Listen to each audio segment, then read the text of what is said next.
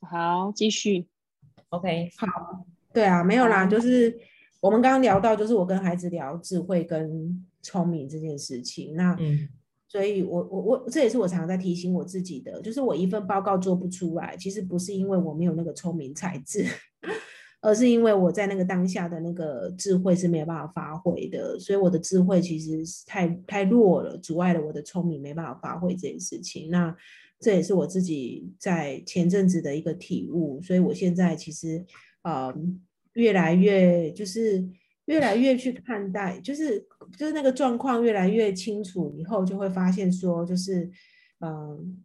比较知道自己的价值在哪里，然后呃也会知道说为什么自己的价值没办法发挥的关键，其实都在自己的就是智慧上面是没有办法稳定的这样子。好，像就是 对啊，我们那个今天应该就 你们有没有要分享关于当下的感那个？太太这话题太太那个哈，应该是说，我觉得就像我刚刚讲的，不然可是我我觉得阿华说不定可以来拉拉可以来分享一下，是因为我我觉得他也是蛮活在当下的啊、是一个哲学家来的。我我比较没有，我反而有一个比较反面的立场，就是说那个当下啊，因为就是在提不要去看未来嘛。那我想到的是，我们都知道，就是如果谈这个议题，你真的要在当下不要去看未来的话，其实还有一个很重要会束缚你前进的，就是我们在不知不觉中被过去的捆绑。嗯，这嗯嗯，就是那个捆绑是我我也是这几天刚好听到了的这些嗯议题，就是说，如果你仔细去回想，你在生命中出生的那一刻开始，你记忆最深刻的一件事情，很有可能是妈妈在忙着工作的时候，其实都是阿公阿妈在抱着你，在哄你，然后你嗯可能常常会有一种失落的感觉，就是你有一种不安全感。然后或者是妈妈忙着照顾年纪比较小的弟弟妹妹，所以你一直其实都是被迫的长大，一直被疏忽的。你可能嗯三岁以后，爸爸妈妈的目光就是会有两个永远比你小的弟弟妹妹。那在这个过程当中，其实无形是给自己一个很根深蒂固的，就是我必须独立，我必须坚强，我必须追求完美。它很有可能是我们一直产生那种拖延症，一直无法好好聚焦当下的一个原因。所以，怎么嗯跟无意识的童年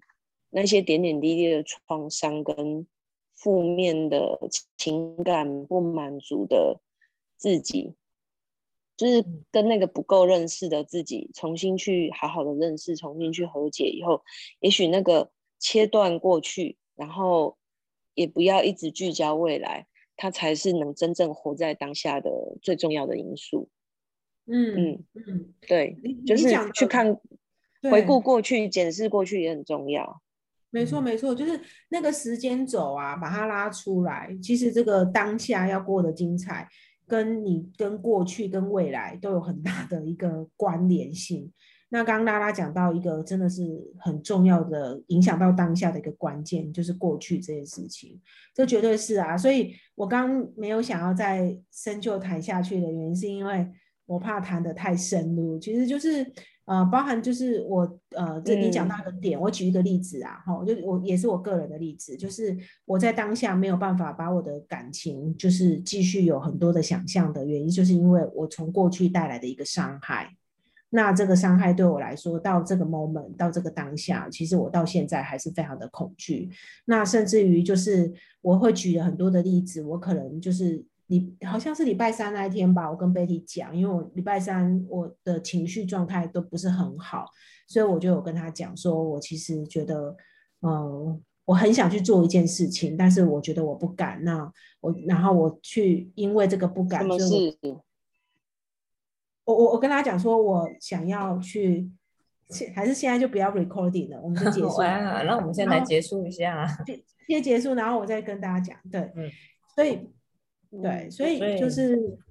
好，那 就今天就谢谢大家。失控的声音频道的确是蛮失控的，但是我们从了一个蛮有意义的当下话题来谈起。嗯，嗯，那我们今天就继续 延伸当下的延续，让我们结束在这里，拜拜，拜拜，拜拜拜拜晚安。